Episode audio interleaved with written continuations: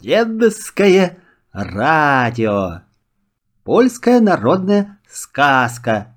Пастух, который тысячу зайцев пас. Давным-давно, когда на свете чудеса творились, да и волшебники, и колдуны водились, жил бедный крестьянин по имени Всемил. Кроме хаты убогой не было у него ничего, ни клочка земли, ни скотины. «Нечего делать», — подумал он, — «придется в услужение идти». Взял он кусок хлеба, кувшин с молоком, несколько монет, добрых людей подаяние, и собрался в путь.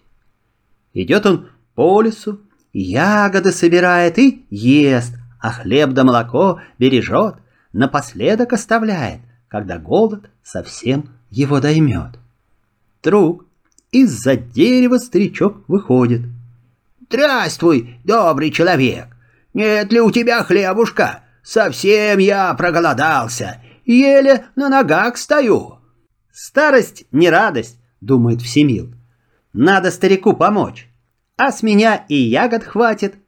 Вынул он из сумы хлеб. «Возьми-ка, дедушка, да ешь на здоровье!» Обрадовался старик. Одной рукой краешку берет, а другой из-за пазухи дудочку достает. «Вот тебе дудочка на память обо мне. Может, она тебе пригодится». Семил зашагал дальше. Кончился лес, и перед ним пустошь лежит, солнцем опаленная, бедная, каменистая, ни жилья человеческого, ни дымка от костра. Час проходит за часом, а пустоши и краю нет. Только собрался Всемил отдохнуть да молока выпить, видит, навстречу ему старичок бредет. Совсем дряхлый да немощный. «Дай водицы, добрый человек, от жажды умираю!» «Пей, дедушка, на здоровье!» Отдал Всемил страннику кувшин с молоком. Утолил старик жажду и говорит. «От неминучей смерти спас ты меня, добрый человек. Возьми вот этот кнут, может, он тебе пригодится». Вот идет Всемил дальше по дороге. Вдруг смотрит под деревом, еще один старик сидит и горько плачет. «Ты чего, дедушка, плачешь?» «Ох, мил человек, Беда со мной приключилась. Продал сын в городе поросенка и велел мне деньги домой отнести. Ну, а я их и потерял. Теперь невестке на глаза показаться боюсь. Выгонит меня из дому злая баба. Достает Всемил последние гроши. Подаяние людей добрых. На, дедушка, бери, да смотри, опять не потеряй. Чем же я тебя отблагодарю, добрый человек? Возьми хоть клюку мою, может, она тебе пригодится. Долго еще шел Всемил. Наконец замок показался. От людей он слыхал, в замке пастух нужен. Но не коней сторожить, не коров пасти, а вот кого люди не сказывают, да только усмехаются.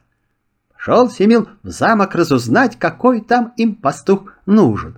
К воротам замка мост подъемный ведет, у моста стража. Сказал Всемил, зачем сюда пришел. Провели его сразу в панские покои. Выходит к нему важный пан и говорит. «Пастух мне нужен, тысячу зайцев пасти. Послужишь месяц, и если не убежит ни один заяц, Отдам за тебя свою дочь и десяток деревень придачу. А убежит хоть один, до самой смерти на меня даром работать будешь». Семил согласился. После обеда велел приказчик Авин отворить. Скок, скок! Во двор тысяча зайцев выскакивает, разбежались во все стороны, прыгают да резвятся. Смотрят люди, что дальше будет кто парня жалеет, а кто и смеется над ним. Тут достал Всемил дудочку, подарок первого старика, и заиграл. Зайцы в кучу сбились, построились четверками, как солдаты, и ждут. Идет Всемил к воротам, а зайцы за ним. Скок да скок, скок да скок. Люди от удивления рты разинули. Приказчик столбом стоит, на заячье войско любуется, даже народ на работу не гонит. Вот и лук, где велено зайцев пасти. Теперь надо оба глядеть, как бы они не разбежались, подумал Всемил и воткнул в землю клюку, чтобы не мешало ему за зайцами бегать. Что за диво! Зайцы вокруг клюки в кучу сбились, и будто их кто за веревочку держит, не разбегаются, травку пощипывают. Тут, откуда ни возьмись, прилетели вороны, да как начали каркать, Три самых маленьких зайчонка испугались и в кусты. Взял кнут всемил подарок второго старичка, да как щелкнет. В миг зайчишки из кустов выскочили, назад воротились. Тут понял он, что дудочка, клюка и кнут не простые, а волшебные. Вечером приказчик пересчитал зайцев. Все как один, на месте на второй, на третий, на четвертый день опять все зайцы целы. Пан из себя выходит. «Как? Этот нищий пастух на моей дочери женится и десять деревень получит? Не бывать этому!» Пан придворных своих на совет созвал. Думали они, думали, как пастуха извести, зайца у него увести. И придумали.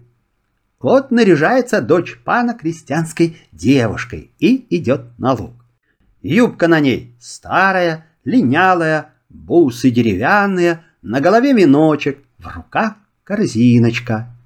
Подходит она к пастуху, улыбается и ласково говорит. «Продайте мне одного зайчика, отец хочет в роще зайцев развести». «Да как же твой отец накажет им в лес не убегать, по панскому лугу не скакать?» перестреляют их охотники, и пропало ваше дело». «Да они, да они», — запинается панна, что сказать не знает. «Да отец рощу плетнем огородил». «Ловушка это», — смекнул Всемил. «Хотят, чтобы вечером одного зайца не хватило». Но виду не подает и говорит. «Такой красавице продавать зайца не годится». Поймал он зайчиху и панне в корзинку посадил. Пусть живет у вас на здоровье, да каждый год по двенадцати зайчат приносит. Обрадовалась панна, корзинку платком прикрыла и бегом в замок. Семил зорко за ней следит. Видит издалека, подходит панна к воротам замка. Щелкнул он кнутом. Зайчиха прыг из корзинки и убежала к своему стаду.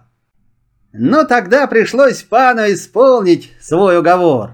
Так, бедный пастух стал мужем знатной панны, да еще получил десять деревень в придачу. Конец.